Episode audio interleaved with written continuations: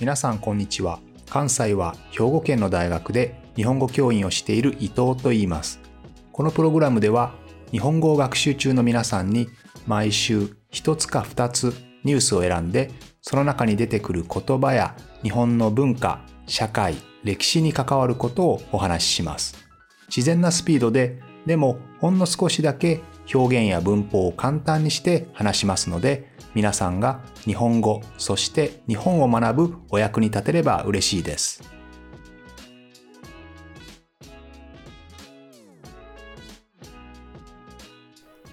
皆さんこんにちは、えー、政府は13日世界平和統一家庭連合、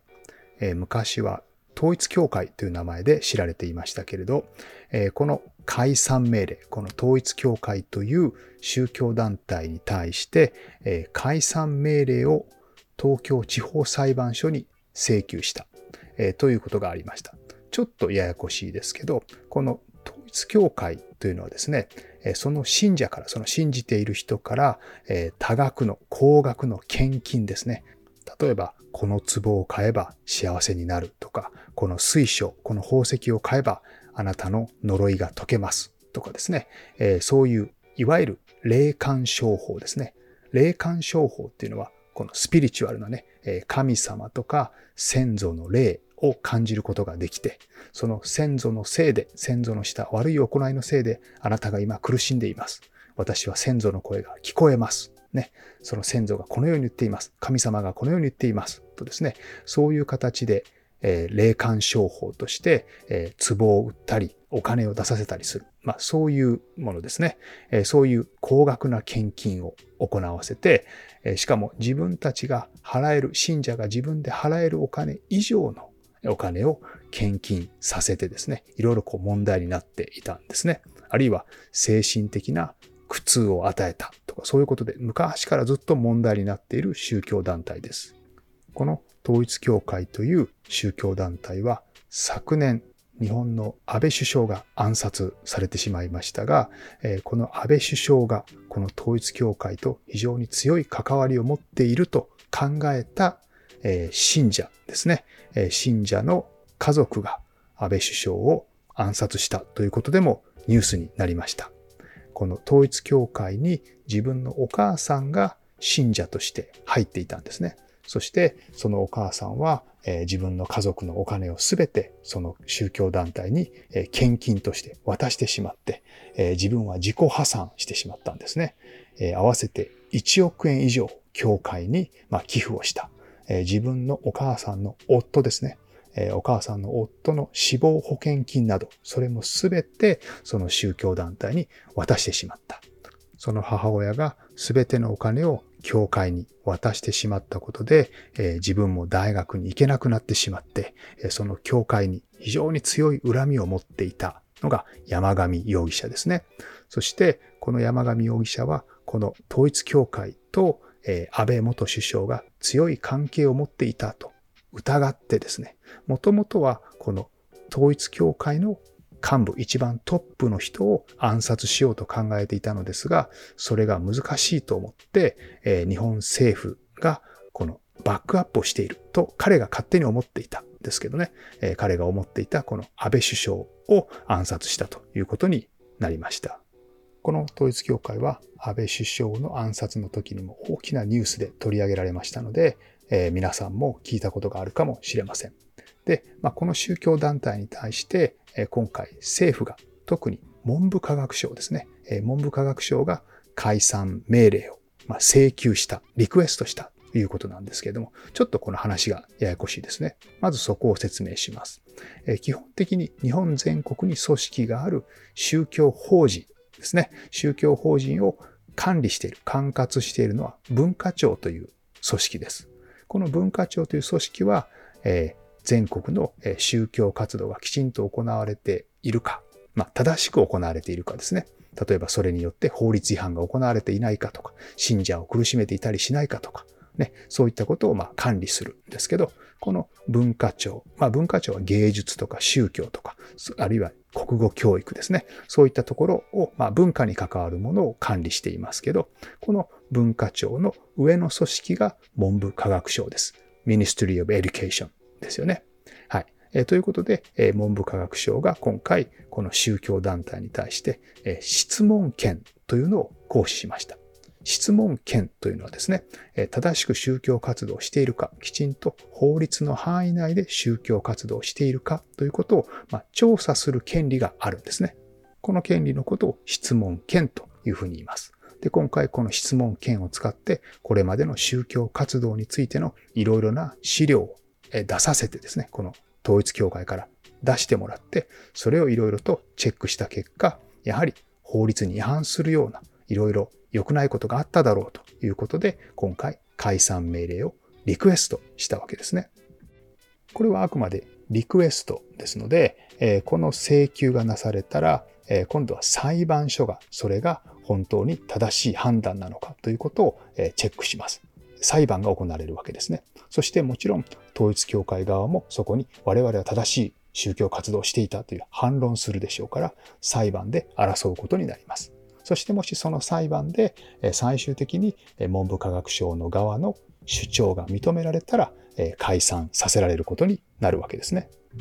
もし解散命令が確定した場合、フィックスした場合は、まあ、宗教上の行為というのはできるんですけど、宗教行為はできるんですけれども、えー、宗教法人格、まあ、簡単に言うと宗教団体であることが認められなくなるので、宗教団体、まあ、宗教法人ですね、コーポレーションですけど、この宗教法人はですね、えー、税の優遇が受けられます。まあ、簡単に言うと、えー、基本的に宗教団体というのは経済活動してないですね。お金を儲けていませんので、その活動するためのお金というのは信者から、それを信じている人から寄付をもらうわけですけど、その寄付をもらうことについては税金がかからないとかですね。あるいは自分たちが例えば神社とかお寺とか教会とか持っているその土地に対して税金がかかりますけど、これも宗教団体の場合はかからないということになります。ですので、まあ、税金がかからないという優遇措置をされているわけですけれど、それがなくなってしまうということですね。先ほどからずっと、えー、古い方の名前で呼んでいますけれども、これもともと世界キリスト教統一神霊協会という名前なんですね。まあ、これを短くして統一協会と呼びます。で、えー、今、日本では、あるいは外国人の皆さんも、えー、この統一協会という名前の方がポピュラーだと思いますので、えー、この名前を使いますけれど、えこの団体はですね、1954年に韓国で創設された新興宗教なんですね。宗教学の世界では一応キリスト教系の新宗教とされています。で、日本でも1964年に宗教法人として認められたんですけど、ま、この組織はですね、韓国の政府とも非常に強いコネクションをつながりを持っていて、で、共産党勢力に対してそれに対抗する、そういう工作も行っていたんですね。日本でもえ戦前、第二次世界大戦の前、あるいは戦中、ね、戦争中、そして戦後もですね、基本的には共産党勢力というのが日本政府の中に入ってこないように、まあ、抵抗してきたので、その意味でこの統一教会というのと日本政府がある種の関係はあったというのは事実だと言われていますね。実際にこの宗教団体と関係の深い政治家というのも少なからずいるわけです。この統一教会は、え今回の安倍首相の関連でも、え大きくニュースで取り上げられましたし、え1980年代から特にですね、え非常にこの霊感商法とか、様々な高額の献金ということで非常に問題になってきた団体ですので、まあ、今回ですね、この安倍首相の暗殺事件をきっかけに、いろいろな証拠が集まって、この統一教会に解散命令をフィックスさせることができる、裁判で勝つことができると文部科学省が判断したから、今回解散命令を請求、リクエストしたわけですね。これからもちろん裁判で争うことになりますけれど。さて、こういう話が出るとですね、宗教の弾圧であるというふうに考える人も出てくるわけですね。もちろんこれまで日本にも様々な宗教の弾圧と呼ばれるものがありました。えー、皆さんも知っているかもしれませんが、えー、法然とか親鸞という有名なお坊さんがいますね。えー、彼らは、えー、法然という人は浄土宗という宗教、まあ、仏教の一派を作った人ですね。そして親鸞はそのお弟子さんですけれども、法然のお弟子さんですけど、浄土真宗という宗教を作った人です。これももちろん仏教系ですねえ。この二人、まあ、この二人だけではないんですけれども、彼らはその当時の政府から危険な宗教を広めている人々というふうに認識されて、え最終的に流罪、まあ、あの都からね、遠くへ追放されてしまうんですね。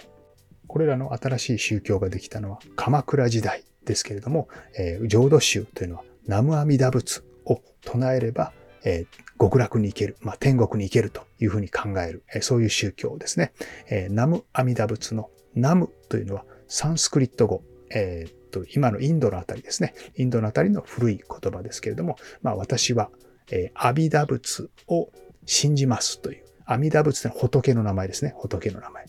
ナムはあなたを信じますという意味なんですけど、まあ、もう少し難しい言葉で言うと、私は帰しますという意味ですけど、まあ、私はあなたを信じますという意味ですね。ですので、ナム阿弥陀仏っていうと、阿弥陀仏という仏を信じます。もう、この念仏だけを唱えれば、あなたは幸せになります。死んだ後も、え極楽に行けますよという、ま、そういう宗教ですね。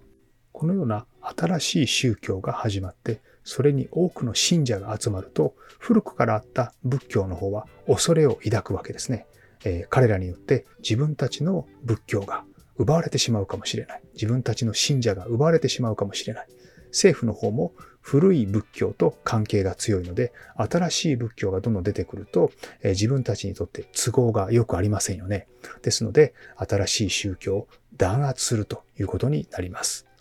こうして田舎の暮らしにくい土地に流されてしまった、えー、流罪になってしまった、えー、法然、そして親鸞、あるいはその他の弟子たちもいたんですけど、まあ、彼らはですね、じゃあ自分たちの宗教を諦めるかというと、そんなことはなくて、え、自分たちが流されてしまった、追放されてしまったその先の土地で、より一層、えー、強く自分たちの宗教を広めていったわけですね。